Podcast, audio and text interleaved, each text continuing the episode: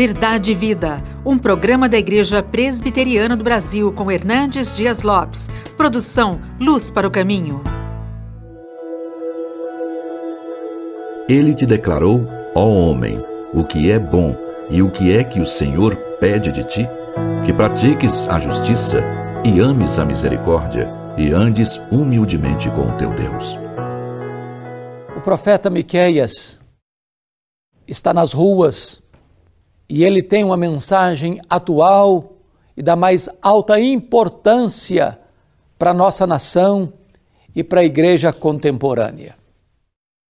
O profeta Miqueias é mais atual do que os nossos periódicos e do que o jornal com maior circulação do nosso país. Ele faz um diagnóstico da sua nação há 2.700 anos. Parece-nos, entretanto, que o diagnóstico dele é da realidade brasileira e, por que não dizer, de outras nações do mundo. No capítulo 2 do seu livro, ele mostra uma espécie de estado aparelhado para a corrupção, quando ele diz: ai daqueles que no seu leito imaginam a iniquidade, maquinam o mal, à luz da alva o praticam, porque o poder está nas suas mãos. Não só deseja, mas tem poder de fazê-lo porque todo o poder está reunido nas suas mãos. Quando ele vai descrever no capítulo 3, no verso 2, ele diz que naquela sociedade havia uma inversão de valores. Os que aborreceis o bem e amais o mal. Não é só a tolerância ao erro, é uma inversão total de valores. Aquilo que deveria ser rejeitado é aceito, aquilo que deveria ser aplaudido é repudiado. Mas mais do que isso, o profeta vai trazer também uma atitude de perversidade de uma liderança que quer é, destruir as pessoas em vez de apacentá-las e cuidar delas. No capítulo 3, ainda, ele vai dizer no verso 3: Que comeis a carne do meu povo, lhe arrancais a pele e lhe esmiuçais os ossos. Essa é uma atitude quase canibal de uma liderança que estava na sua época governando, que não tinha qualquer compromisso nem com a justiça, nem com amor ao povo que governava. Mas, se você avançar um pouco mais, ele vai mostrar que nessa conjuntura havia uma espécie de conluio dos poderes para a prática do crime. Lá no capítulo 7, no versículo 3, ele vai dizer o seguinte: As suas mãos estão sobre o mal e o fazem diligentemente. O príncipe exige condenação, o juiz aceita o suborno, o grande fala dos maus desejos da sua alma, e agora preste atenção. E assim todos eles, juntamente, urdem a trama. Na verdade, há um conluio dos poderes para a prática da corrupção, é o que ele está denunciando aqui.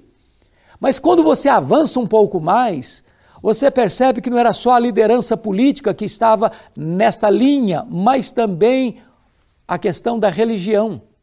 Olha comigo, por gentileza, o que está escrito aí ah, na Escritura, quando vai falar da liderança religiosa.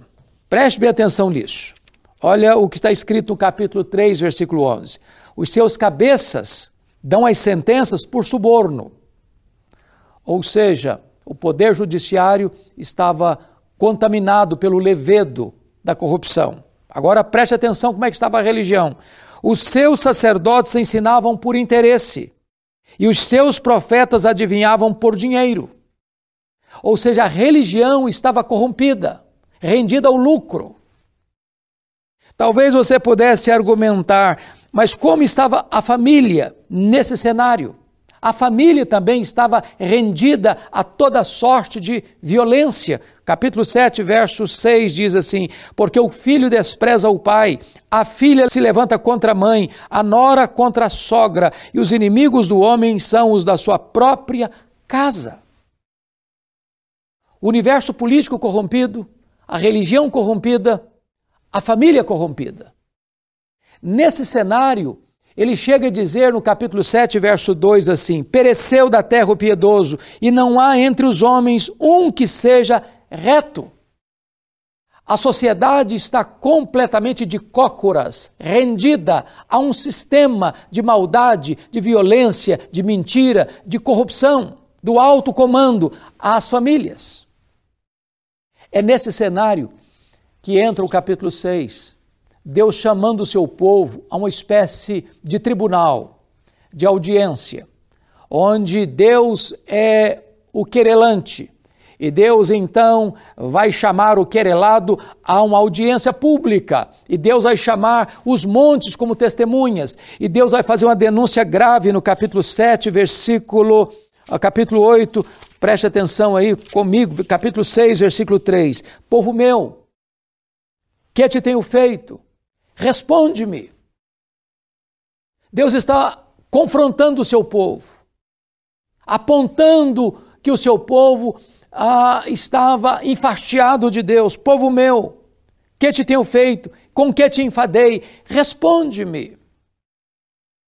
O povo, quando vai responder para Deus nesta audiência pública, vai propor rituais religiosos. No capítulo 6, né, ele vai mostrar aí ah, o que, que ele queria fazer para Deus: sacrifícios muito azeite, muitos cordeiros sacrificados. E Deus, não é isso que eu quero, não é isso que eu exijo. Na verdade, o que eu exijo de vocês está no versículo 8. Ele te declarou, o homem, o que é bom e o que Deus requer de ti, que pratiques a justiça, que ames a misericórdia e que andes humildemente com o teu Deus. Deus requer do seu povo a prática da justiça.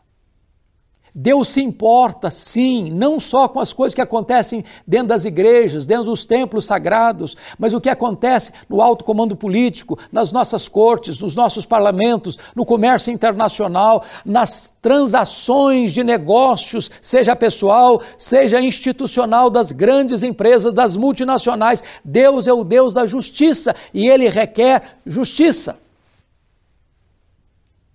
Mas Deus requer mais que o seu povo ande, ame a misericórdia. A misericórdia é quando você lança o seu coração na miséria do outro, ainda que o outro tenha tropeçado, caído e machucado-se diante das tragédias da vida, a misericórdia vai lá e levanta e restaura e apruma essa pessoa. A misericórdia vai além da justiça. A justiça estabelece o que o direito exige. A misericórdia vai além, dá um passo além e exerce compaixão com aquele que transgrediu e que caiu. É por isso que a misericórdia precisa ser amada, muito mais do que meramente praticada. Mas o texto conclui dizendo: E andes humildemente com o teu Deus. Sabe por que as pessoas não praticam a justiça? Sabe por que as pessoas não amam a misericórdia? É porque elas não andam humildemente com Deus. Aqui está a causa principal. Você não pode praticar a justiça e nem pode amar a misericórdia se você não andar com Deus. E eu conclamo você hoje a andar com Deus. E quando você andar com Deus, conhecer a Deus, servir a Deus, glorificar a Deus, amar a Deus, ter Jesus Cristo no seu coração como seu Senhor e Salvador, então você vai praticar a justiça, então você vai amar a misericórdia.